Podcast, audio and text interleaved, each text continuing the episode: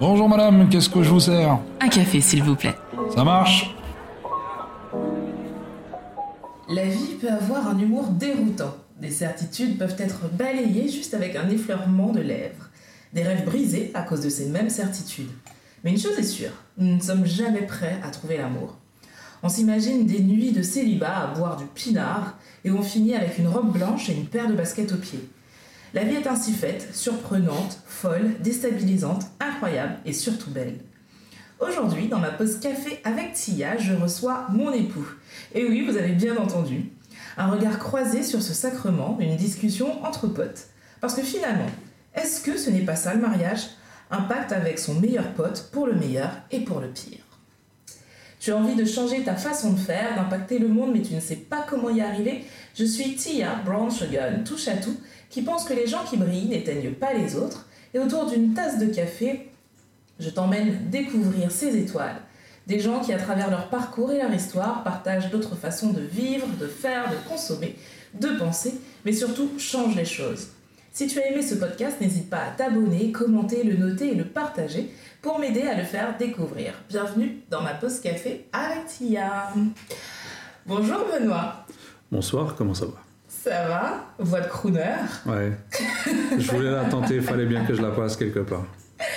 Alors pour ceux qui ne le savent pas, pour ceux qui ne me suivent pas sur euh, Instagram, faute. Facebook et YouTube, c'est d'ailleurs premièrement une faute, mais nous avons annoncé sur euh, mes différentes plateformes que nous nous étions mariés il y a déjà un mois de ça, ça passe vite. Bosse Ça de paillettes. Exactement, noce de paillettes. Et on s'est dit que ce serait intéressant de terminer, parce que je pense que je vais pas non plus passer euh, 10 ans à parler mariage, mais en tout cas de terminer ce- cette série dédiée au mariage, parce que j'ai fait un post, j'ai fait une vidéo, donc d'ailleurs si vous avez envie d'en savoir un petit peu plus sur l'organisation du mariage, sur le mariage éco-responsable, n'hésitez pas à aller sur soit Instagram, soit YouTube, il y a tout ce qu'il vous faut sur mes différents comptes. Et donc, avec ce podcast, je me suis dit que ce serait intéressant qu'on ait vraiment un regard croisé sur le mariage, différent de ce que l'on a fait sur les différentes plateformes, sinon ça ne sert à rien, mais quelque chose d'un petit peu plus intime pour qu'on explique bah, notre vision du mariage avant de passer à l'acte, après comment on se sent, et euh, voilà, développer tout ça. Est-ce que tu te sens prêt? Oui, oui, oui. Bon, alors, c'est, un, peu trop tard maintenant qu'on est mariés. euh, je peux pas faire marche arrière. Alors, je suis obligée de te poser la question parce que je la pose à chaque fois et que voilà, c'est l'identité du podcast. Café. Je suis café. Ok. Donc, on va se faire une pause café. Let's go. Première question. En fait, ça va être plutôt des thèmes. On a, j'ai pas vraiment de questions. Ce seront des thèmes. On va échanger comme ça. Ça te Mhm. va? Pas de problème. Ok. Le premier thème, ça va être l'idée du mariage avant. Quelle était ta vision du mariage avant moi, avant la, femme de ta vie? Euh, alors, ce qu'il faut savoir, c'est que pendant longtemps, euh, j'étais contre le mariage. Enfin, pas contre le mariage, mais moi, je n'avais pas l'intention de me marier. Ça n'a jamais été un souhait dans ma vie, ça n'a jamais été un, but ni un projet. Et euh, pendant longtemps, j'étais contre l'idée de me marier. Euh, probablement parce que dans ma famille, j'ai eu, euh, alors pas mes parents pour le coup, qui eux sont mariés depuis 35 ans maintenant et le vivent plutôt bien, je dirais, avec leur haut et leur bas, mais j'ai eu pas mal d'exemples de mariages ratés. Et donc du coup, j'ai toujours eu cette image un peu négative parce que je voyais l'impact que ça pouvait avoir sur une famille. Euh, et quand je dis pas que sur une famille, euh, comment dire, euh, proche, donc parents, enfants, mais même aux alentours, les grands-parents, les oncles, les tantes, je veux dire, ça, quand il y a un couple qui se déchire au sein d'une famille, ça impacte finalement d'une certaine manière plus de gens qu'on ne le pense. Pour, différentes, pour différentes raisons. Et donc, eh, ayant, ayant eu plusieurs cas comme cela au sein de ma famille, je suis toujours parti avec cette idée que non, je ne ferai pas ça. Mais c'est marrant parce que. ben, c'est marrant. C'est bizarre d'avoir euh, cette vision-là alors que pour le coup, toi, tes parents sont encore mariés et que ça fait longtemps. Est-ce que à un moment, dans ta vie, ça a pesé dans la balance en te disant, mais ouais, mais finalement, pour eux, ça marche? Ou, final, la balance n'était pas assez équilibrée pour que tu puisses te dire euh, non, ça pourrait marcher Alors j'ai un tempérament où j'ai toujours tendance quand même à euh, être un peu pessimiste de manière générale. Enfin, ça dépend en quoi, mais sur ces choses-là, tout, ce qui est relationnel, j'ai plus tendance à être pessimiste. Et donc, euh, moi, ce que je retenais, c'était les mariages échoués. Et tout ce que je voyais du mariage de mes parents, c'était finalement les côtés négatifs, les compromis, les, difficultés, tout, ce qui ne marchait pas. Et je ne prenais pas vraiment en considération les choses qui marchaient, peut-être parce que je les ressentais moins. Euh, c'est-à-dire que quand tout allait bien au sein de leur couple, pour moi c'était normal, c'était acquis. Mes parents sont ensemble, c'est tout à fait normal. Euh, parce que pour moi, c'était un peu leur, leur, leur, job d'être ensemble en tant que mariés et que tout se passe bien. Donc voilà, ça c'est acquis. Par contre, dès que ça se passait mal ou dès qu'il y avait des problèmes, ça je le voyais. Et ça, c'est ça que je retenais finalement. Et donc finalement, pour moi, c'était un mariage. Soit un mariage ça échouait, soit un mariage ça se passait mal. Et euh, le fait que ça se passe bien, euh, c'était finalement très rare, ou du moins je m'en rendais beaucoup moins compte. Et donc automatiquement, je gardais toutes ces expériences négatives qui, moi, ne me donnaient absolument pas envie de me marier. En fait. Ouais, je comprends. Alors juste pour les auditeurs, Aujourd'hui, le format est un peu différent parce que généralement, je suis la seule à poser des questions. Mhm. Mais aujourd'hui, Benoît a le droit de me poser des questions. Quel honneur, quel honneur. Oui, oui, oui, ça m'arrive. Beaucoup de pression là, beaucoup de pression. Vas-y, lance-toi. Euh, alors, je te retourne la question justement parce que toi, pour le coup, tu es. Euh, euh, tu n'as pas eu cette, cette, ce, cas où tes parents sont restés, enfin sont encore ensemble. Ouais. Ils se sont séparés assez, tôt finalement, euh, pendant, pendant, ton enfance. Euh, est-ce que le mariage a toujours été une évidence pour toi? Ou est-ce que toi non plus, comme dans mon cas, c'était plus euh, non, je vais jamais me marier et puis un jour tu as changé d'avis? Ouais. Alors moi j'ai eu les deux cas dans ma famille. Alors mes parents sont divorcés depuis très longtemps maintenant. Mais par contre, alors ce sont pas les seuls je parle comme toi de famille proche, hein, ce ne sont pas les mm. seuls. Mais j'ai aussi, euh, dans mon entourage proche, des couples qui sont toujours ensemble, par exemple ma marraine, ma mamie, bah, ils sont, ça fait très longtemps qu'ils sont mariés, ils le sont toujours, et ce sont des couples, comme tu dis, avec des hauts et des bas, mais qui s'aiment et qui sont toujours ensemble. Donc j'ai eu ces deux images. Après, le truc, c'est que je me suis jamais basée sur les membres de ma famille, en fait, dans les relations. Euh, parce que comme tu disais, j'ai eu exactement le même ressenti que toi, comme quoi c'était de l'acquis. C'est-à-dire que ce sont des gens qui sont là en gros pour me protéger et voilà, c'est papa, maman, bon eux je sais qu'ils sont plus ensemble, mais ça aussi c'est de l'acquis, donc ça ne m'affecte plus. Et les couples qui sont encore ensemble, ça aussi c'est de l'acquis. Et par exemple, j'imagine pas du tout ma mamie et son mari ne plus être ensemble parce que pour moi voilà, ils sont ensemble, et c'est normal. ils ont décidé d'être mariés, donc assumez-le, euh, faites votre job. Quoi. Et c'est vrai que comme les autres euh, ont divorcé quand j'étais encore petite, ben, c'était normal de les voir divorcer. Donc c'est vrai que ça peut biaiser un peu mon regard sur le couple. Mais moi, en fait, euh, j'étais pas du tout mariage. Mais pas du tout. Euh, déjà, je pensais que j'allais finir ma vie seule. déjà. Voilà, de rien. Mais euh, j'étais pas du tout mariage. Après, je pense que je n'étais pas mariage parce que j'ai été entourée euh, de mecs. Beaucoup, mes, mes meilleurs potes sont très nombreux, ce sont des garçons. J'ai très peu d'amis femmes, euh, féminines. Et le truc, c'est que je pense, ce n'est que mon avis, quand on grandit avec ce regard masculin, cette protection masculine, on intègre des codes masculins. Et c'est vrai que tous mes potes, pour eux, le mariage, c'était non. Parce que ce qui est vrai, on peut vivre très longtemps avec quelqu'un sans être marié mhm. et vivre heureux. Et c'est vrai que moi, j'ai plutôt intégré cette vision du couple, c'est-à-dire je peux être avec quelqu'un pendant très longtemps, mais pas me marier. Parce que finalement, j'avais l'impression que le mariage, c'était perdre ma liberté.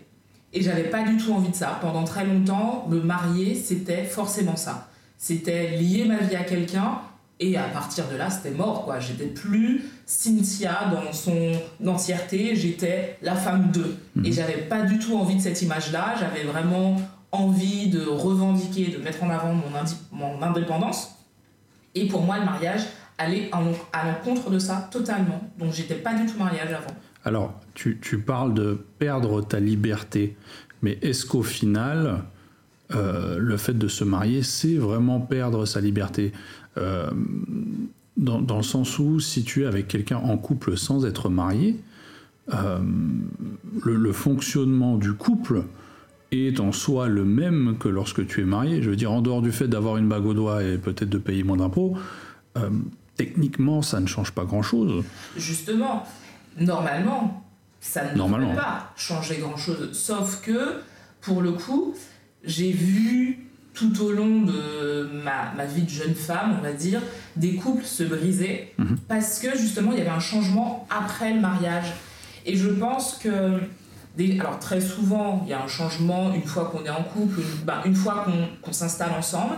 Je crois que ce qui est compliqué, c'est de se dire que, ok, on est en couple, on va vivre ensemble, on va se marier, mais il est important de garder une part de magie, il est important de se dire que l'autre ne nous appartient pas et que cette bague en soi, même si c'est un pacte, même si c'est une preuve d'amour et tous les termes qu'on pourrait euh, lui donner, c'est un engagement, mais c'est pas une prison en fait.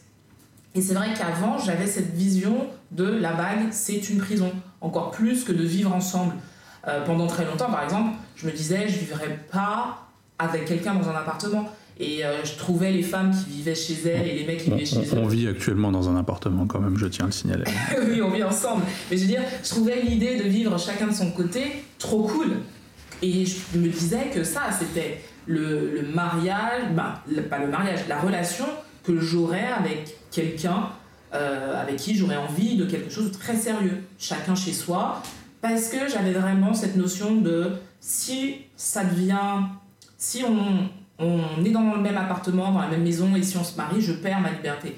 Alors que finalement, non. Et c'est vrai que ça, c'est avec le recul, et c'est en comprenant ce qu'était la liberté, ce qu'était la liberté dans un couple, que j'ai réalisé que non, si je trouve la bonne personne avec qui on a la même vision de la vie, normalement, je, pas je, je ne devrais pas ressentir ce sentiment de- d'emprisonnement. Au contraire, je pense que quand on a trouvé la personne qu'on aime vraiment et qu'on est bien dans son couple, je pense, en tout cas c'est ce que je vis aujourd'hui, on se sent mais plus libre que jamais parce qu'on on sait qu'il y a quelqu'un pour nous épauler à côté et qu'on peut tout faire. Et c'est aujourd'hui la sensation que j'ai, mais avant je l'avais pas. Alors, est-ce que tu te verrais encore, euh, malgré le mariage, vivre euh, chacun de son côté séparément? Dans- dans- Je veux dire, ne, ne pas vivre dans, dans- dans- dans le même appartement, par exemple? Oui, oui, parce que en fait, le, la relation, euh, la relation de couple, c'est avant tout une relation de confiance. C'est avant tout une relation de confiance. Et euh, que je sois dans le même appartement que toi, que je sois sur le même territoire euh, gé- géographique que toi, euh, ne devrait pas impacter l'amour que j'ai pour toi. Si ça l'impacte, c'est qu'il y a un problème quelque part. Alors bien sûr, il peut y avoir le manque. Ça, c'est normal parce que tu n'es pas là tout le temps. Mais je trouve ça intéressant de se dire que justement, ben, ces périodes de manque vont raviver ou vont intensifier les faux jours où on va se retrouver. Mhm. Et, euh, et je crois que, par exemple, dans notre couple, j'aime le fait qu'on voyage tous les deux beaucoup parce qu'il y a ce sentiment de manque très souvent et qu'on se retrouve, je trouve, je trouve ça trop fort. C'est... Bah, Je sais pas ce que t'en penses. euh, Pour toi, Bah, c'est que- concevable Bah, c'est-à-dire que notre relation a été euh, dès le départ un peu, un, un peu, euh, un peu forgée euh, de cette manière-là, parce que, rappelons pour ceux qui ne le savent pas, on a mené quand même une relation à distance pendant, début Ouais. pendant bien 6-7 mois, euh, avant qu'un de nous deux finalement décide de rejoindre l'autre. Ouais. Et donc on vivait sur deux continents complètement. Je veux dire, on avait 8000 km entre nous et on se voyait peut-être une fois par, une fois par mois pendant le temps d'un week-end. Et puis le reste du temps, c'était euh, via, via FaceTime, via euh, le téléphone et, et c'est tout. Donc je, je pense que ça, ça a un peu, ça a un peu forgé le, le- le caractère ou du moins la structure de notre couple. Et ça nous a également permis d'apprendre, enfin moi du moins, ça ça m'a permis d'apprendre à faire confiance euh, davantage et de me dire, euh, oui, bah voilà. euh, Alors je dis pas que ça a été facile, hein, ça, clairement, les relations à distance, c'est extrêmement compliqué. Il faut apprendre à faire confiance, énormément confiance. Euh, et je me souviens tout au début, alors pour moi c'était une première, je, n'ai jamais eu de, de, relation à distance avant ça, et euh, je me souviens ce qui était le plus compliqué euh, quand tu rencontres quelqu'un et que tu, as, que tu, fais une relation à distance, tu es en permanence en train de te demander que fait l'autre personne. Ouais. Et alors, quand, quand c'est l'heure de, de, de, la journée, ça va, mais moi, de mon côté, la nuit tombant plus vite, forcément, je vais, je vais me coucher. Je, je, vais me coucher, il est quoi? Il est 22, 23 heures. De ton côté, il était 16, 17 heures. Et je savais, par exemple, que le soir même, tu avais prévu de sortir en soirée avec des copines ou des trucs comme ça. C'est-à-dire que pendant que je vais dormir, toi, de ton côté, tu vas en soirée. Je ne sais pas ce qui va se passer. Euh, je ne sais pas forcément où tu vas et je n'ai aucun moyen de vérifier, aucun moyen de m'assurer que tout va bien, aucun moyen euh, de savoir si je peux vraiment te faire confiance ou si tu euh, es en train de, je sais pas, de flirter avec d'autres garçons par exemple ou quoi que ce soit. Il n'y a, a, pas ça. Tu n'as aucune emprise ou aucun moyen de contrôle. Tu dois tout simplement aveuglément faire confiance. Et je sais que ça, au départ, pour moi, c'était très très compliqué à un tel point que euh, euh, je me rendais franchement malade. Je me demandais ce que tu faisais jusque tard dans la nuit. Il y a des fois, j'en dormais finalement très peu. Et ça a été, faut dire les choses comme elles sont, ça a été à un tel point où, à un moment donné, ça a vraiment été compliqué pour moi. Parce qu'en plus, moi, j'étais je, me souviens d'un voyage à La Réunion qui a été très éprouvant pour moi tout au début de notre relation. Donc c'était pendant cette période de distance, un voyage à La Réunion. C'est-à-dire que moi, d'un point de vue, point de vue euh, temporel, euh, j'allais finalement dans un pays où la nuit tombait encore plus tôt que là où j'habite, et donc euh, quand j'allais me coucher, euh, chez toi, il était midi, un truc dans le genre. Enfin, je, je, je, je me souviens plus des différences de temps. Et là, ça a été extrêmement compliqué parce que la distance était encore plus grande et du coup, tu te poses encore plus de questions complètement inutiles. Hein. C'est tout dans la tête. C'est tout dans la tête. Et comme je suis quelqu'un qui a tendance à vite se faire des films, euh, voilà, ça a été extrêmement éprouvant. Euh, et je m'en suis partiellement rendu malade. Mais. Est-ce que finalement, ça, ça ne t'a pas aussi aidé à hum, cette phase-là? Est-ce que tu penses qu'elle t'a aidé euh, à lâcher prise? Euh, De manière très dure. De manière très dure, oui, oui, ça m'a aidé, mais... Euh, lâcher prise sur quelque chose, comme tu disais, que tu ne maîtrises pas. C'est ça, c'est ça. C'est que euh, ça m'a ça, ça aidé à lâcher prise et finalement à accepter certaines choses, euh, accepter de ne pas tout contrôler. Euh, chose dont, dont, dont, je n'ai euh, dont je n'ai jamais eu à faire auparavant, étant un peu maniaque sur les bords et toujours euh, euh, en train de vouloir tout contrôler tout le temps. Euh, et quand tu as grandi comme ça et que toutes tes relations précédentes se sont passées comme ça et que ça a toujours été toi qui contrôlais absolument tout, du jour au lendemain, tu te retrouves avec quelqu'un où tu ne contrôles absolument rien. Et je crois que ça, et... c'est la force de notre couple, c'est-à-dire que que ce soit toi ou moi, dès le départ, on, dès le départ pardon, on ne contrôlait rien. C'est-à-dire que toi, tu, comme tu le dis, généralement c'est toi qui contrôlais tout dans, ton, dans tes anciens couples. Tu as rencontré quelqu'un qui avait finalement le même fonctionnement que toi, un mmh. petit peu, avait ça. la même liberté que toi. Et moi, face à moi, j'avais la même chose en fait. Et c'est vrai que c'est assez marrant parce que moi aussi, de mon côté, c'était compliqué, faut pas croire. Mais je, je me rappelle d'une chose, et je pense que ça, ça nous a aidé. Dès le départ, on a été hyper honnête et hyper transparent sur ce qu'on voulait et sur ce qu'on était. Par exemple, je sais qu'avant, l'erreur dans mes anciennes relations que je faisais, c'était d'enjoliver les choses au début. Tu sais, tu as envie que tout soit tout beau, tout, tout bien. Et euh, par exemple, jamais je, je, parlais de pipi caca avant genre euh, 6-7 mois, des trucs comme ça. Aujourd'hui, elle le fait quotidiennement. Hein. Et euh, par exemple aussi, je sais que dans, à cause d'anciennes relations, je voyais moins mes amis parce que j'avais mmh. l'impression que ça dérangeait la personne avec qui j'étais. Et c'est vrai qu'avec toi, je me suis dit, non, si c'est une vraie relation, si c'est une relation qui est censée durer, je veux que dès le départ, tu sois conscient de la femme que je suis mmh. Et c'est vrai qu'au début, je sais que je me rappelle quand je te disais, euh, ouais, je sors avec mon pote, parce que voilà, euh, comme j'ai dit, j'ai beaucoup d'amis masculins.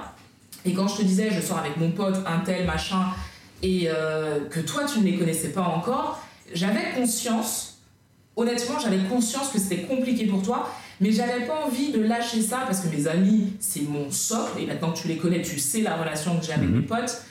Et j'avais pas envie de lâcher ça parce que je sais que j'avais fait par le passé et que ça n'avait rien ramené de bon. Et je me suis dit, c'est soit tu m'acceptes avec mes amis, ma famille, mes travers, mes défauts, avec euh, mon métier qui est compliqué, Mhm.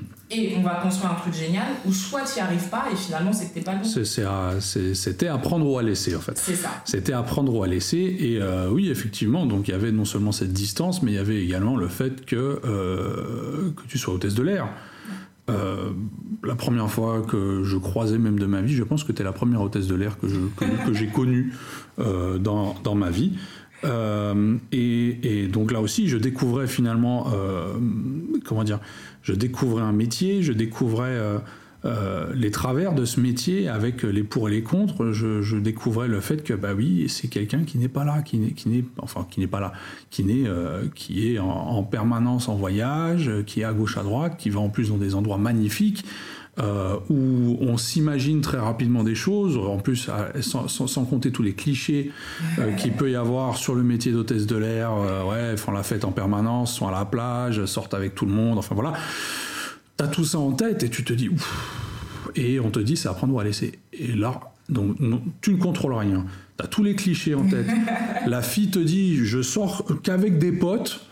Euh, et toi, pendant ce temps-là, t'es censé dormir. Mais c'est compliqué, c'est compliqué quand. quand- et, Mais c'est compliqué aussi dans l'autre sens parce que, alors là, mais ça, on s'en rend pas compte. Là, c'est mon Ça- portrait. Ça, ça, on s'en rend pas compte. parce que là c'est mon portrait, mais toi tu bosses dans l'alcool, donc t'es tout le temps dans des bars. Alors, il y a beaucoup de clichés à ce niveau-là aussi. hein. Voilà. Il y a beaucoup de clichés, tu bosses dans un monde où l'alcool coule à flot, c'est ton métier, voilà. Euh, Il y a beaucoup de femmes dans ce milieu, on n'en a pas conscience, mais il y a beaucoup de femmes dans de, ce plus, de milieu, plus en plus, oui. De plus en plus. Et donc, quand moi aussi, de l'autre côté, j'avais cette image, bah ouais, bah, là, il est euh, à Milan, avec, dans un bar, euh, et, et voilà, et, derrière, il faut, il faut réussir, et comme toi, hein, ça n'a pas été facile, mais Mhm. il faut réussir à se dire, c'est soit je lui fais confiance, ou soit ça marchera pas. Parce que si je lui fais pas confiance maintenant, alors qu'il a rien fait, parce qu'au final c'est ça, parce qu'on se fait des films sur des choses qui n'existent pas. C'est ça. Et c'était ça, c'était soit je lui fais confiance maintenant parce qu'il a rien fait, parce que le jour où il fera un truc, Enfin, des choses, des choses qui n'existent pas forcément.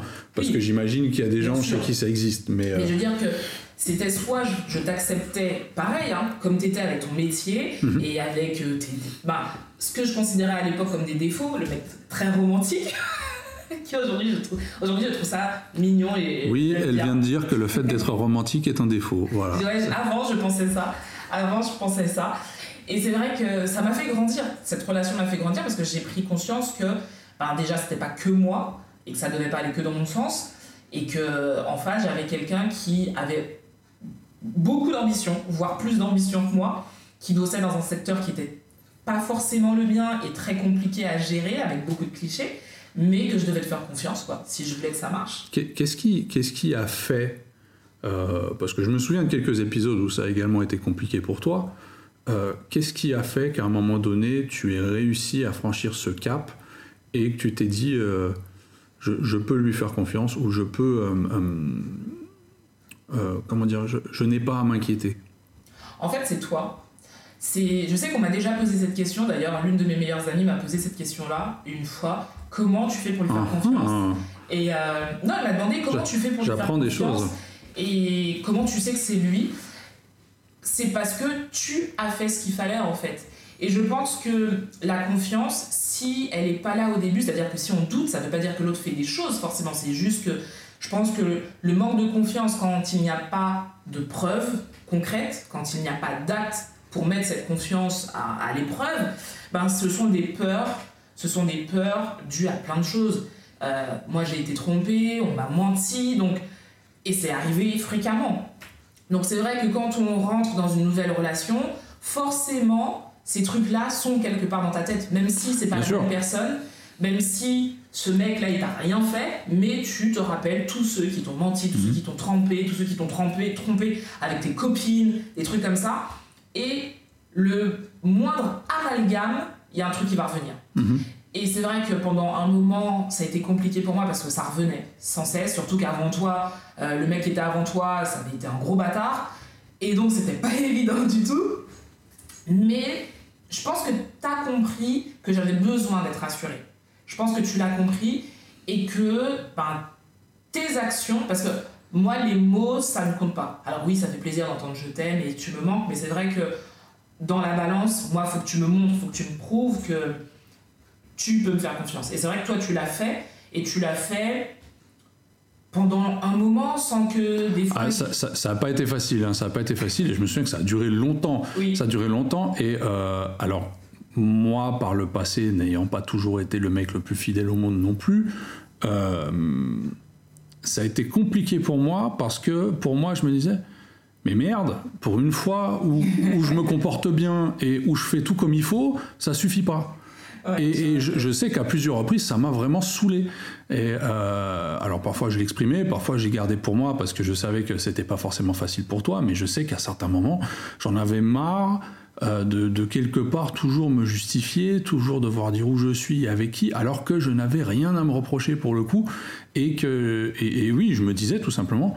Euh, mais je, fais tout bien. Pourquoi, pourquoi ça suffit pas? Pourquoi elle, elle, elle me fait toujours pas confiance? Pourquoi?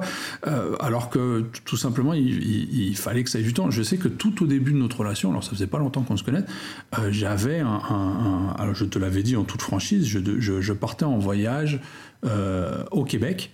Euh, revoir, revoir une amie d'enfance que tu connais depuis maintenant, hein, euh, revoir une amie que j'avais de longue date, une, amie de longue date avec qui j'étais à l'école quand on était jeune. On s'est retrouvés par internet euh, dix ans après, et avant qu'on se rencontre toi et moi, elle et moi, on s'est dit bah tiens, je vais venir en vacances te rendre visite, et puis mais c'était planifié avant même qu'on se rencontre.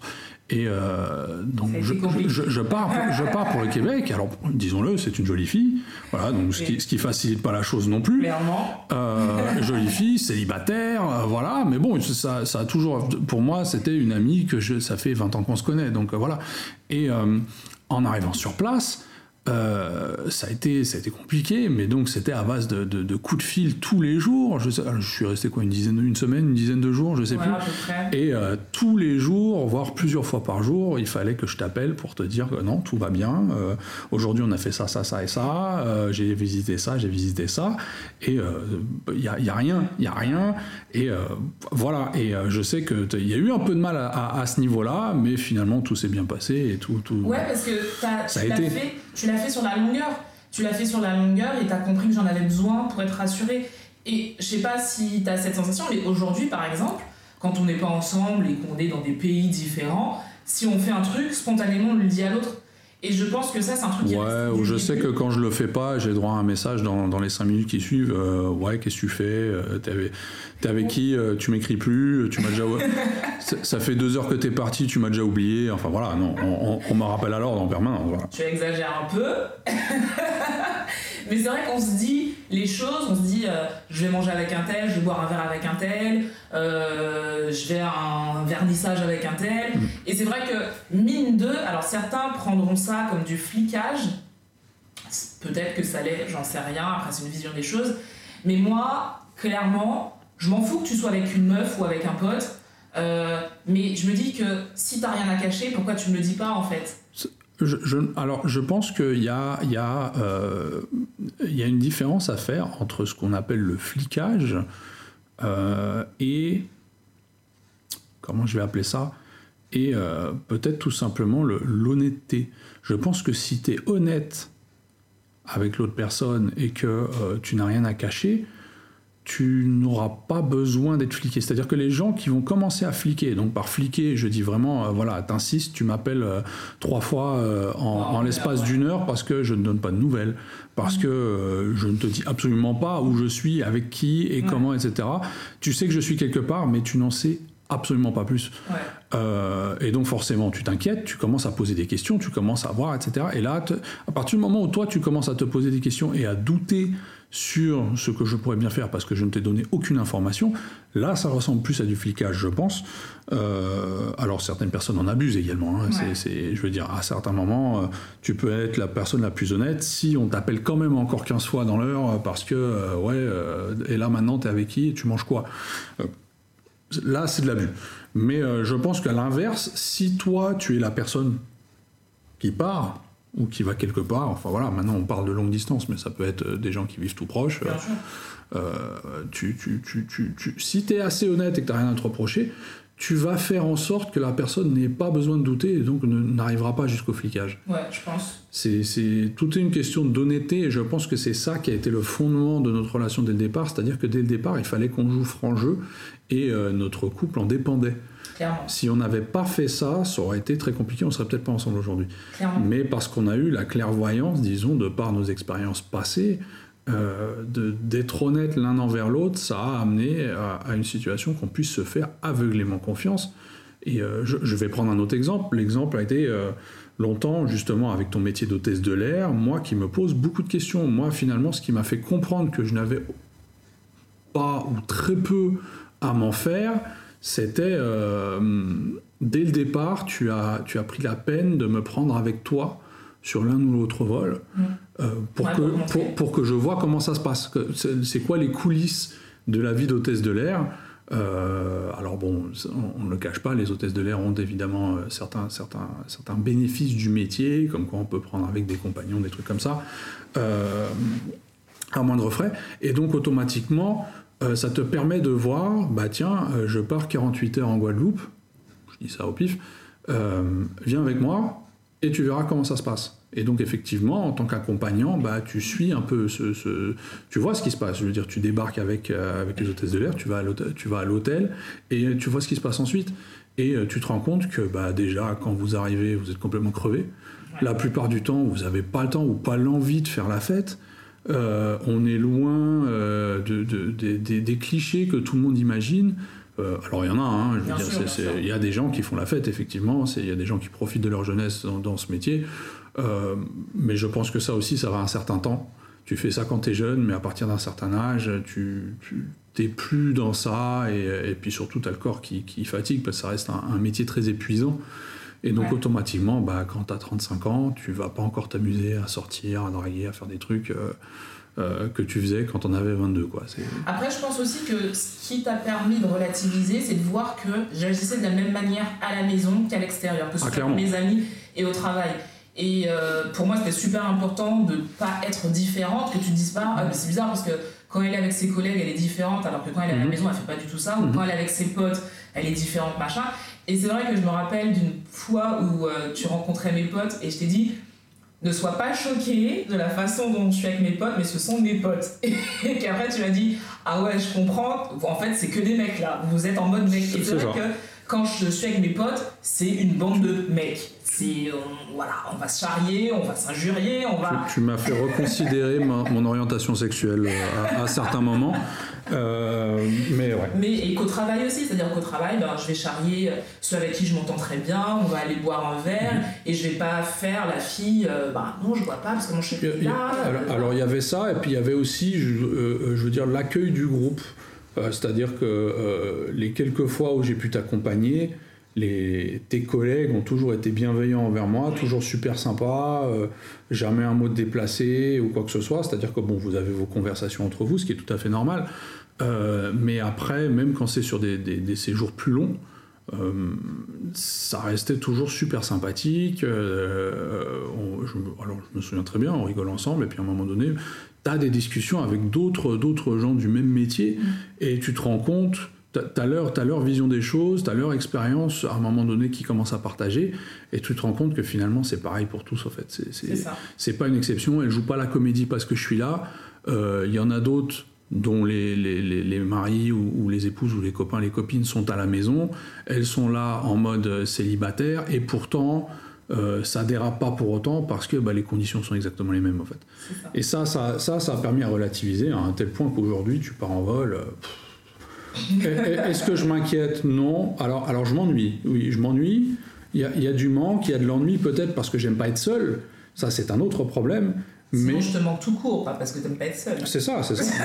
Non, non, mais je veux dire, t'es pas, on- on on- on n'est pas, on n'est pas dans la même pièce, tu me manques, ça c'est clair. Voilà, merci. Euh, non, mais je veux dire, je, je me pose plus trop de questions à ce niveau-là où je commence à douter en me disant, ouais, qu'est-ce qu'elle fait ou quoi que ce soit. Au contraire, je visualise beaucoup plus, bah tiens, là, elle vient de débarquer, là, maintenant, elle va manger, puis après, je sais que tu vas aller dormir parce que t'es crevé. Euh, et donc, je, je vis ça beaucoup plus, mais alors beaucoup plus sereinement qu'il y, a, euh, qu'il y a trois ans et demi. Ouais, c'est pareil, c'est pareil pour toi. Je sais que quand, t'es- quand tu pars dans des salons et que des fois bah, tu vas finir euh, la soirée avec tes potes, un peu tipsy. Et Alors, on voilà. fait peut-être un, on- on fait peut-être un peu plus la fête que vous. Voilà. hein, voilà. Et c'est vrai qu'au début j'avais beaucoup de mal, mais qu'aujourd'hui euh, je sais que tu pars avec tes potes là, vous allez travailler pendant la journée, que le soir vous allez décompresser. Je me fais moins de fil et euh, je vais dormir sereinement. Mhm. Et c'est vrai que j'ai pris beaucoup de recul par rapport à ça parce que je me dis, de toute façon, que je m'inquiète ou pas sur quelque chose qui pour l'instant n'est pas encore arrivé, si ça doit se faire, ça se fera. Donc ça sert à rien que je me prenne la tête sur un truc qui pour l'instant, bah, euh, à mon sens, n'est pas arrivé, parce que ça, ne- final, ça, ne sert ça ne sert pas à la situation en fait. Et ça nous fait plus de mal qu'autre chose. Mhm, mhm. Alors moi j'ai une autre question. Selon toi, quels sont les pour et les contre du mariage Alors bien sûr c'est subjectif parce que quelqu'un d'autre répondra autre chose, mais pour toi c'est quoi les pour et les contre du mariage? On va commencer par le positif ou négatif? C'est toi qui vois. Ah oui c'est mon podcast. On va commencer par tiens, le négatif. Le négatif? Euh, Bah, tu peux plus pécho ailleurs, quoi. Franchement, c'est quoi ça? Bah, c'est ça le négatif, c'est que maintenant, dorénavant, c'est euh, la même nana tout le temps. Bah, euh, voilà. C'est- Non, je plaisante, je plaisante. Euh, le Il y a eu un négatif. regard, Ouais, ouais. il y a eu un regard violent. Euh, non, le négatif. euh, pff, Est-ce que pour l'instant, alors pour l'instant, alors c'est tout frais, bien sûr, euh, mais comme je disais, après ça, ça, ça n'a pas beaucoup changé de la vie qu'on menait déjà avant. Euh, donc je n'ai, je pense ne pas encore avoir fait l'expérience d'un point négatif du mariage euh, à ce stade ni d'un point négatif dans, dans notre couple à ce stade non plus. hein, je veux dire, alors oui, il y a des compromis. C'est ça qui m'a un peu dérangé. J'y pensais encore hier. Hier, on regardait une interview d'une dame euh, d'un certain âge, euh, dame féministe. je me souviens plus de son nom. Qui, avait écrit un livre, mais bon, bref, et qui disait euh, non, moi je fais pas de compromis, jamais de compromis dans la vie. J'ai trouvé ça un peu violent parce que je me suis dit, alors cette dame est mariée, mais euh, je me suis dit, non, tu ne peux pas faire de mariage sans compromis. D'ailleurs, ni tu ne peux pas être en couple avec quelqu'un sans faire de compromis. Euh, ça me paraît complètement euh, illusoire parce que si tu ne fais pas de compromis, ça veut dire que tu ne vis que pour toi et finalement c'est très égoïste. Ouais, c'est très égoïste et tu ne pourras pas aller de l'avant en tant que couple. À moins que tu sois avec quelqu'un qui te soit entièrement soumis. Euh, alors à moins que la personne soumise en question accepte ça et qu'elle se complaise dans cette situation, ça peut exister. je- Bien sûr, bien sûr. ça peut tout à fait exister. Euh, mais sinon, ça sera finalement très très égoïste et très très personnel et euh, pff, je, je- je ne pense pas que ça puisse marcher. Ouais, moi non plus. À moins, à moins que ce soit vraiment quelque chose de recherché. Alors je sais qu'il y a des gens qui cherchent justement à être en couple avec quelqu'un de- de- de- de- de- qui leur est soumis peut-être ou qui leur obéit au doigt et à l'œil, et vice-versa, des gens qui, qui souhaitent être soumis. Alors Je sais pas si c'est être soumis, mais en tout cas dépendant de quelqu'un. Être se- dépendant, voilà. se être, être dépendant de quelqu'un euh, et ne prendre aucune responsabilité et finalement, euh, euh, d'une certaine manière, obéir au, au- au- au doigt et à l'œil à l'autre personne, peut-être par peur, peut-être par manque de, de- de confiance en elle, par manque de caractère. Non, des fois des gens qui, c'est pas dans leur tempérament. Voilà, des gens pas- qui n'ont pas ce tempérament-là et qui ont besoin au contraire d'être guidés tout le temps et Ce- que dans leur, leur Ce, n'est rien- ce- ce- ce n'est en, en- en rien quelque chose de négatif. hein. C'est- des autres façons de faire, mais là, je pense que comme on est tous les deux des, des caractères assez, assez forts, euh, je- le seul moyen de pouvoir avancer ensemble sans être égoïste est tout simplement de pouvoir faire, de devoir faire des compromis chacun de son côté euh, pour essayer que ça marche en fait.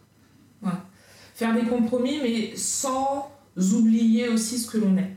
C'est-à-dire que faire des compromis jusqu'à un certain point, mais tu sais, comme je disais tout à l'heure, par exemple, euh, ok, j'ai fait des compromis dans le sens où euh, bah, je te disais, et c'est même pas un compromis en, quelque part, mais quand j'étais en Martinique, ben, j'ai refusé de ne plus voir mes amis ou de diminuer mes sorties avec mes amis parce que pour moi c'était important. Mhm. Donc tu vois, je, je voulais pas enlever cette partie de moi Mhm. pour te faire plaisir, même Mhm. si peut-être que ça allait vraiment te soulager dans ce que tu ressentais.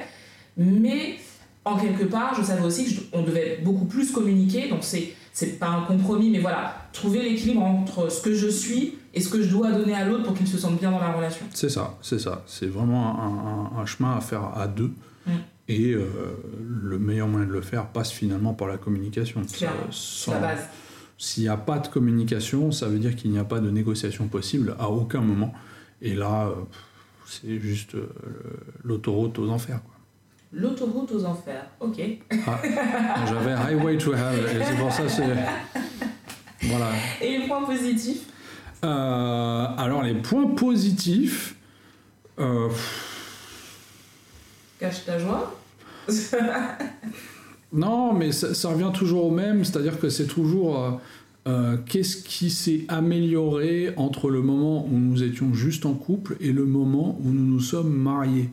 Ou à la limite, le fait d'être en couple. Parce que comme ça fait qu'un mois qu'on est mariés, voilà, le recul est là un peu, un peu short. Un peu just. Voilà. Voilà. Mais par exemple, depuis qu'on est en couple, pour toi, le positif d'être en couple. Alors le positif d'être en couple, dans un couple qui fonctionne, c'est finalement d'avoir, euh, euh, de toujours avoir quelqu'un à ses côtés en qui on peut avoir confiance, autant dans les bons que dans les mauvais moments, d'être avec quelqu'un qui, dans l'idéal, n'est pas censé vous juger, mais au contraire va essayer de comprendre la situation, va essayer de comprendre pourquoi la situation est un tel, quand il y a un problème, euh, pourquoi il y a ce problème, pourquoi est-ce que c'est de ta faute, est-ce que c'est pas de ta faute, pourquoi est-ce que tu as agi ainsi, est-ce que tu n'aurais pas pu agir autrement, et finalement, euh, est-ce qu'on peut trouver une solution ensemble à ton problème? C'est-à-dire que si demain tu viens me voir en disant j'ai un problème, mon rôle, ça sera pas forcément de résoudre ton problème, mais peut-être de te de dire comment est-ce que je peux t'aider à résoudre ton problème, Ouais. ou est-ce qu'on peut peut-être le résoudre ensemble? Et euh, alors après, que ce soit un problème qui n'impacte finalement que toi, que ce soit par- par exemple dans ta vie professionnelle, ça, ça, ça aura très peu de répercussions sur moi, je pense. Euh, mais après, peut-être que je peux Juste m'écouter déjà. déjà t'écouter. Déjà t'écouter, parler, des fois ça fait, ça fait du bien et ça fait toujours du bien d'avoir quelqu'un qui écoute sans porter de jugement et aussi euh, peut-être via ma réflexion t'aider à trouver des solutions aux problèmes en question euh, pour améliorer les choses parce que c'est ça, finalement c'est ça, c'est un travail d'équipe. Après marié ou pas marié, un couple c'est tout simplement un travail d'équipe et c'est euh, ouais c'est comme jouer dans une équipe de foot en fait à deux et se dire bah tiens comment est-ce qu'on peut faire pour arranger les choses? Euh, il y a ça et ça qui va pas. Est-ce qu'on peut l'améliorer? Et si oui comment est-ce qu'on peut trouver des solutions? Des solutions qui conviennent aux deux et euh, qu'on peut mettre en place facilement pour pour y arriver. Alors moi, je vais rajouter un truc au point euh, positif pour le mais j'allais te demander j'allais te demander hein, mais t- tes poins négatifs d'abord. Bah, moi, c'est comme toi, c'est-à-dire que les tu points peux plus pécho ailleurs? Oui je Ouais, c'est ça. Mais euh, sérieusement, les points négatifs, c'est comme toi.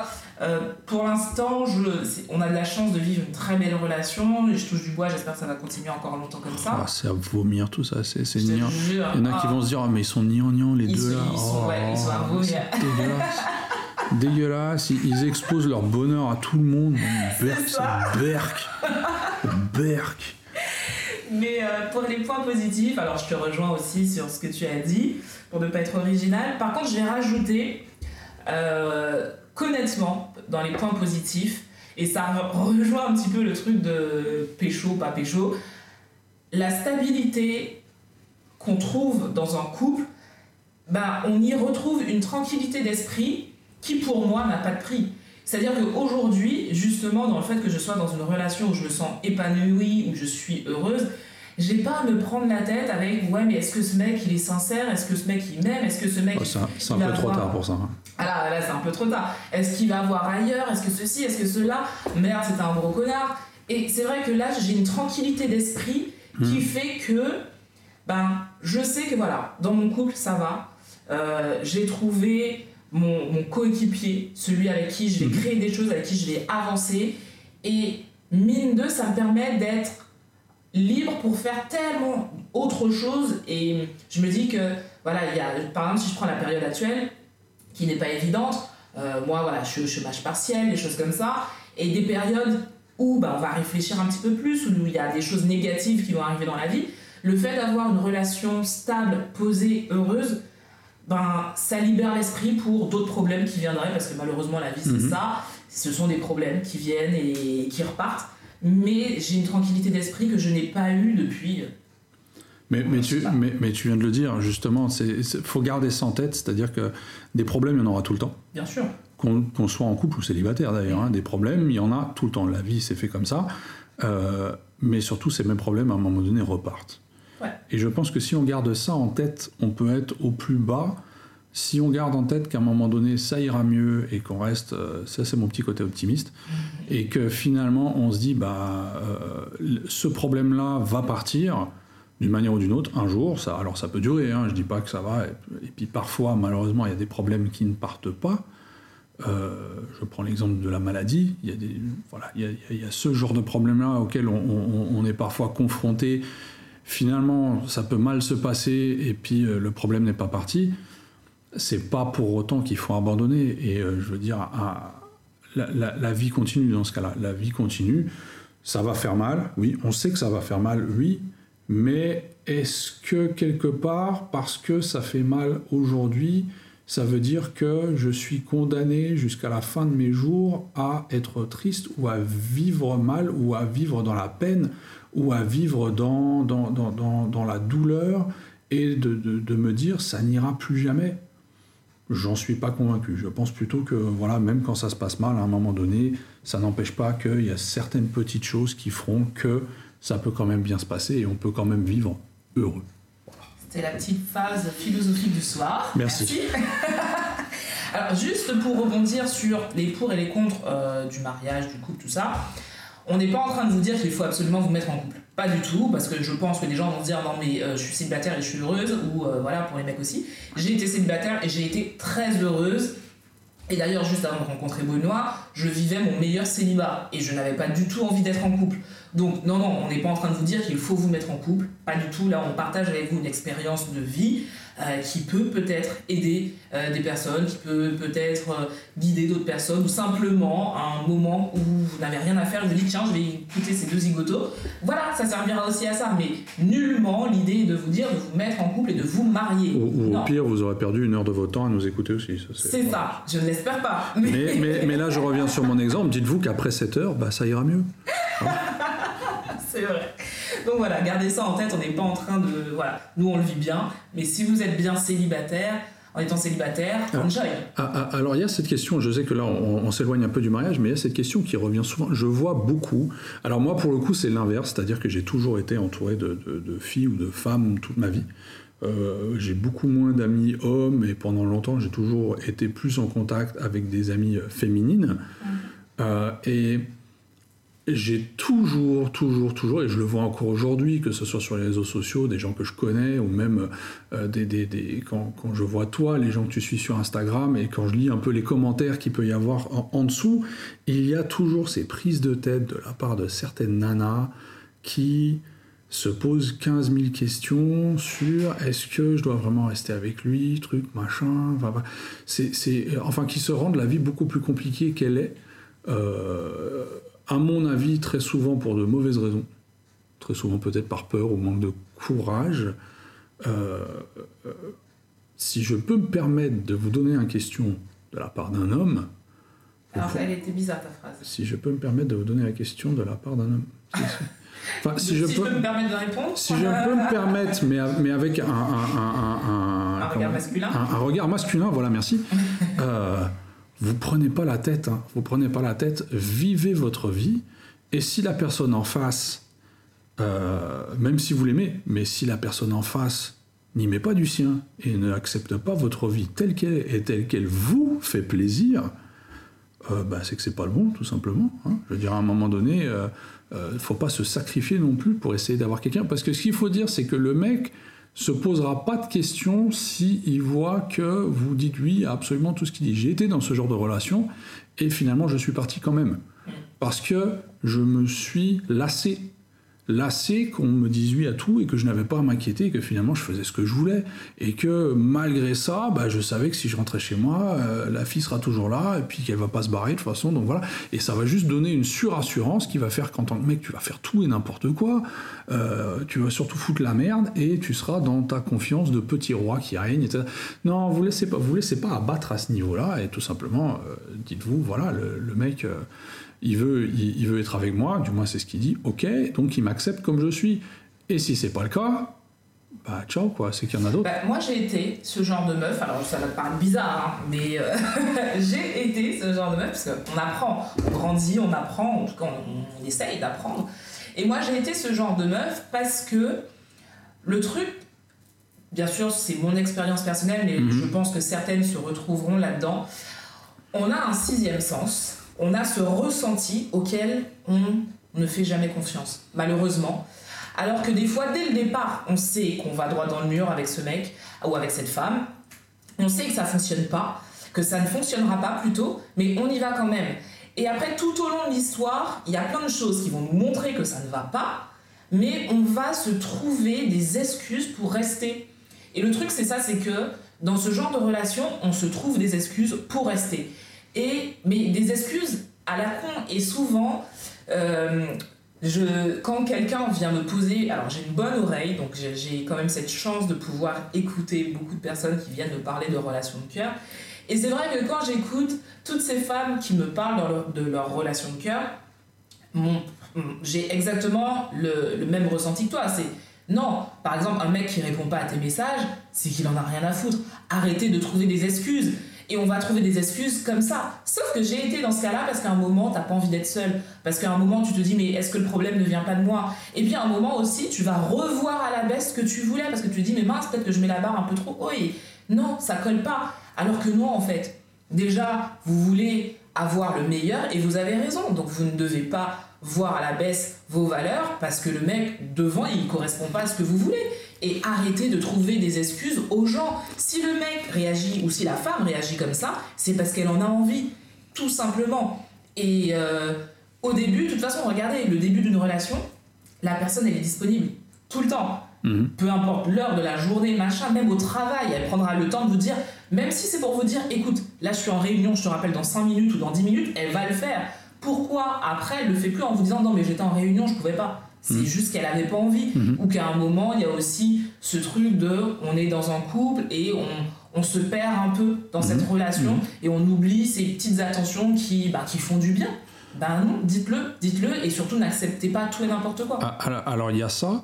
Et puis après, je pense qu'il y, a un phénomène que je ne comprends toujours pas et que je ne comprendrai peut-être jamais, c'est euh, ce que j'appelle l'effet du bad boy.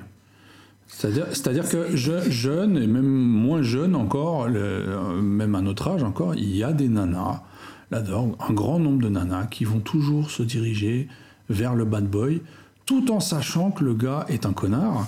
Là, je te rejoins pas. je te rejoins pas parce que, en fait, alors là, bien sûr, t'as ce genre de femme, mais des mecs bien sur soi, euh, font exactement la même chose que les bad boys. Hein. Non, non, c'est différemment. Non, c'est pas. Ils le font plus intelligemment. Entre mais, mais, mais, non, non. Ce que, ce que je veux dire, c'est que voilà, les, les euh, beaucoup de femmes sont toujours intéressées par ce type de gars. C'est en tout cas moi ce que, ce que j'ai pu vivre. J'en suis traumatisé, hein, j'en suis parce que je n'ai jamais fait partie de ces bad boys là. En fait, j'ai essayé, j'ai durement essayé, mais euh, ça n'a jamais été le cas. Moi, quand, quand, quand j'étais plus jeune, j'étais plutôt le gars un peu rondouillet. Je suis encore aujourd'hui. Euh, pas forcément le plus beau de la classe, j'avais des, des, des, des, copains qui étaient beaucoup plus forts, plus musclés, euh, plus beaux, qui sortaient avec plein de meufs, et moi j'étais le gars. Euh, voilà quoi, tu vois, le mec. Je pense pas que ce soit et, bad boy. Moi, moi, moi je dis, moi je dis, souvenez-vous, souvenez-vous de, de, de, Cédric. Cédric, premier de la classe, boutonneux, toujours numéro un en maths, etc. Oui, il était pas beau. Il était pas beau. On est d'accord. Le gars, c'était une calculette. Il était pas beau. Mais euh, il est où Cédric aujourd'hui? Bah Cédric aujourd'hui, il est à la banque. Et Cédric, il a un poste stable. Et Cédric, il a la belle vie finalement. c'est un gars bien.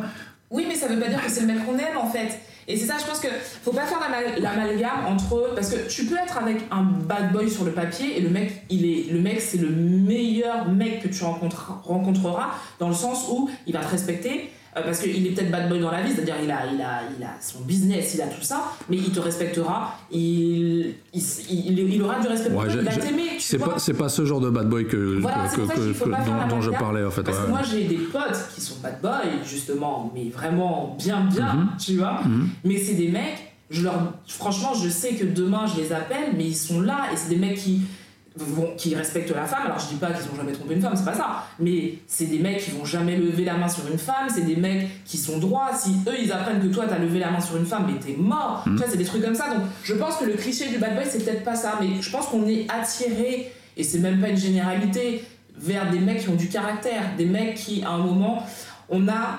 souvent les femmes, et là j'ai pas envie de faire de généralité non plus, mais on a souvent envie de jouer la meuf, euh, la sauveuse. Donc on se dit que ce mec qui a un fort caractère, qui est un peu blessé, qui a un peu des travers comme ça, bah, on arrivera à le sauver.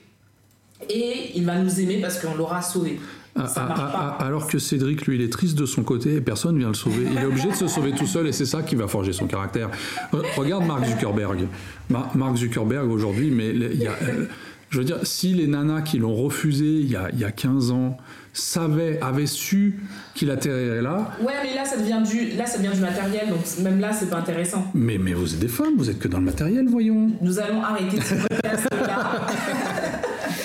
bon, on revient au sujet. Revenons au sujet. Question Parce que suivante. Tu t'éloignes, tu t'éloignes. On, se disperse. Est-ce que, en plus là on arrive bientôt à une heure quand même. Oh, on peut dépasser, c'est pas grave. De, parlotte. Est-ce que ton, est-ce que tu as une pression plus jeune ou euh, là? Euh, de la part de ton entourage pour soit te mettre en couple, soit te marier, soit avoir des enfants, des choses comme ça Honnêtement Ouais. Jamais. Au contraire, mes parents, tous les deux, étaient d'accord sur le fait de nous dire à nous, donc quand je dis nous, euh, moi et mes frères et sœurs, ne vous mariez pas, n'ayez pas d'enfants. ils les ont vus ce qu'ils ont vu. encore aujourd'hui, ils le disent. Hein. Encore, alors bien sûr, ils sont contents pour nous, il n'y a pas de problème. Mais euh, tout le temps, j'ai cette image en tête, tout le temps, mon père qui me dit euh, te marie pas, ça n'en vaut pas la peine. Ça fait 35 ans qu'il est marié, mais il te dit ne te marie pas, ça n'en vaut pas la peine. Ou bien ma mère qui me dit. Bon, il m'adore hein, quand même. Oui, bien sûr, bien sûr. mais, mais, euh, euh, ou, bien ma mère qui, qui dit non, franchement, faites pas d'enfant. Hein. Faites pas d'enfant, prenez un chien. Voilà, ma, ma mère a eu six enfants. Mais elle te dit, n'en fais pas, ça sert à rien, j'en ai, j'en ai fait pour vous, il n'y a pas besoin. Je sais ce que c'est. donc, non, donc, non donc quand, on a, quand on a dit qu'on allait se marier, euh, bien évidemment, ils étaient contents pour nous, euh, ils nous ont soutenus, il n'y a, a, aucun problème, mais il n'y avait aucune, mais alors, aucune pression de leur part et euh, ni d'ailleurs concernant de futurs enfants ou quoi que ce soit. Je veux dire, c'est un sujet, il reste en dehors de ça. Euh, aujourd'hui, c'est plus ce discours écoutez, vous avez pris votre décision, démerdez-vous. Hein. C'est votre vie, c'est pas la nôtre. La nôtre, elle est faite.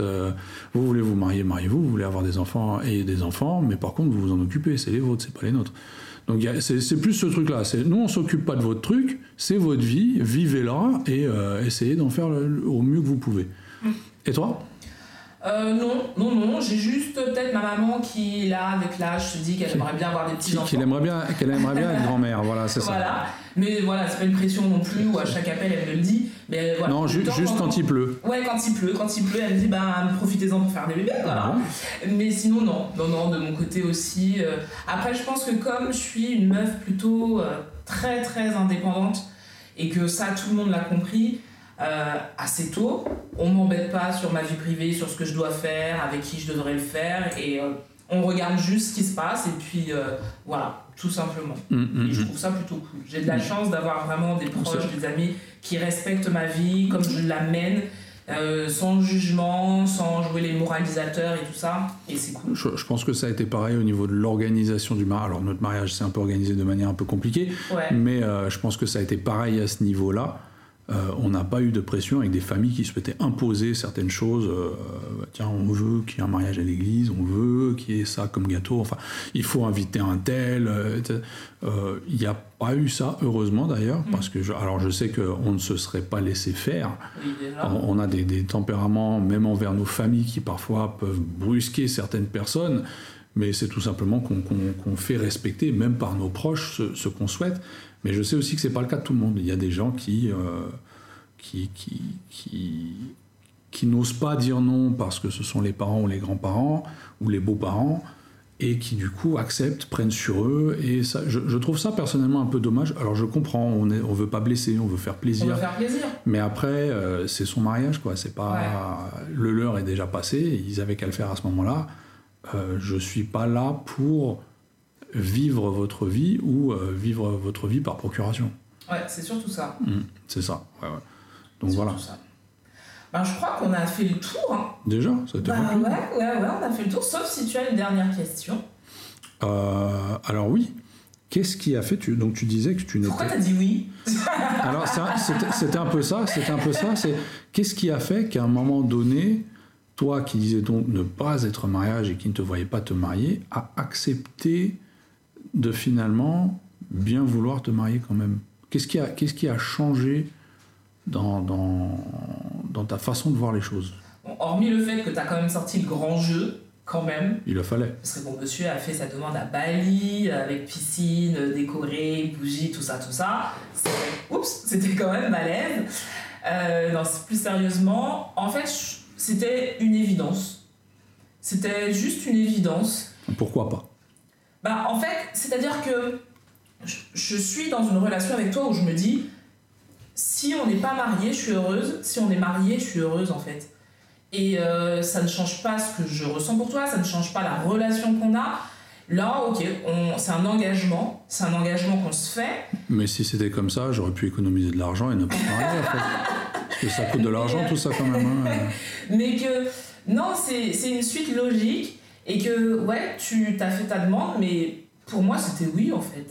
C'était oui, et euh, parce que je me vois encore des années avec toi. Alors, je sais pas combien de temps ça va durer. Là, on s'est dit qu'on essaye de voir 50. Je sais pas si ça va durer 50. Mais euh, là, en tout cas, je me dis, ben ouais, c'est lui. C'est lui, j'ai pas de doute. Je me pose pas de questions. Donc, euh, ouais, tout simplement. Est-ce que tu pourrais, alors c'est- toujours très hypothétique, hein, mais est-ce que tu penses que tu pourrais digérer l'échec d'un mariage? Oui. Oui. Oui, parce que j'ai cette peu, vision. peu importe la raison, hein, peu importe. Oui, oui, oui. Oui, parce que j'ai vraiment cette vision du couple où euh, l'être humain, pour moi, hein, n'est pas fait pour être en couple, genre toute sa vie, avec la même personne, je pense. Parce que sinon, Tu, on serait... tu m'avais pas dit ça. Non, mais parce que sinon, on serait marié à notre premier amour. Tu vois ce que je veux dire Mhm. Et c'est pas le cas. Donc, je pense que dans la vie, on vit des choses avec des gens, ça va nous apprendre des choses sur la vie, sur nous aussi, on va grandir. Et puis des fois, on va trouver cette personne avec qui on va faire un bout de chemin, et des fois, ça dure très longtemps, et on va mourir, et ce sera cette personne, tant mieux. Et puis des fois, ça va pas être cette personne, on va faire un bout de chemin, ça va s'arrêter, et puis on va trouver quelqu'un d'autre, et on va recommencer, et ce sera un, un continuel recommencement, Mhm. mais la vie continue en fait. Mhm. Et alors oui, ça te met une claque parce que tu as créé quelque chose avec quelqu'un, tu as fondé quelque chose avec quelqu'un. Des fois, il y a des enfants et il y avait une projection sur une vie qui finalement s'arrête. Donc ce ce sont des rêves qui s'arrêtent. Donc ouais, tu prends une claque et euh, tu peux euh, prendre du temps pour t'en remettre. Ça, je dis pas. Mais la vie, elle est là. Mhm. La vie, elle continue et euh, même si je prends 10 ans pour me remettre du gros poil, gros poil, je sais pas, c'est pas français, gros poil, c'est marseillais. Pas du tout, c'est cré- créole. c'est créole, ouais. du chagrin d'amour, Très bien. du chagrin d'amour, euh, je me remettrai parce que c'est la vie. C'est la vie et euh, je me rappelle mon premier chagrin d'amour, d'ailleurs j'en ai eu qu'un, et où sur le coup ça fait très mal, mais tu t'en remets en fait. Parce que c'est la vie. Mhm. C'est la vie. Et euh, oui, la claque sera tr- certainement très dure, surtout si t'as jamais été marié avant et que voilà, il y a plein de trucs et ça dépend aussi comment ça s'arrête, ça dépend de plein de choses comme voilà. Ouais, ça peut dépendre de la raison pour laquelle ça Voilà. s'arrête. Il peut y avoir plein de raisons C'est- Il y a différentes. plein de raisons différentes pour laquelle un mariage va s'arrêter, mais euh, non, je, la vie, tant que je vis, bah la vie continue. hein. Voilà, donc, donc on en revient au fait de dire que bah, quand ça va mal, à un moment donné, ça ira mieux. Exactement. Voilà. On va s'arrêter sur ces belles paroles. En tout cas, merci d'avoir accepté de te confier plus intimement à mes auditeurs. J'ai beaucoup aimé ce podcast qui est différent de ce que j'ai l'habitude de faire. On a perdu la moitié des gens là, de toute façon. Ouais, je pense, c'est- je pense que là, la moitié, la moitié des gens euh, sont partis. D'ailleurs, si vous êtes restés jusqu'à la fin, dites-le nous en commentaire. Il y avait une voiture à gagner. Voilà. Non, mais euh, je pense qu'à un moment, c'est quand même intéressant et important de se confier un petit peu plus aux gens qui, qui me suivent, Mhm. qu'ils comprennent euh, la femme que je suis, mon état d'esprit, et puis ils me voient évoluer aussi. Donc, euh, je pense que c'est important. Mhm. Voilà. Allez, c'est terminé. Rendez-vous mardi prochain. N'hésitez pas à nous suivre aussi sur Instagram, ma pause café avec Tia. On vous fait de très très gros bisous et surtout prenez soin de vous. Et puis, et puis attends, je, je veux juste rajouter un truc. Et si T'as les- gâché ma fin là. Oui, non, mais alors, alors dans, dans mon podcast, on, on me le fait tout le temps, ça. Donc euh, voilà. hein.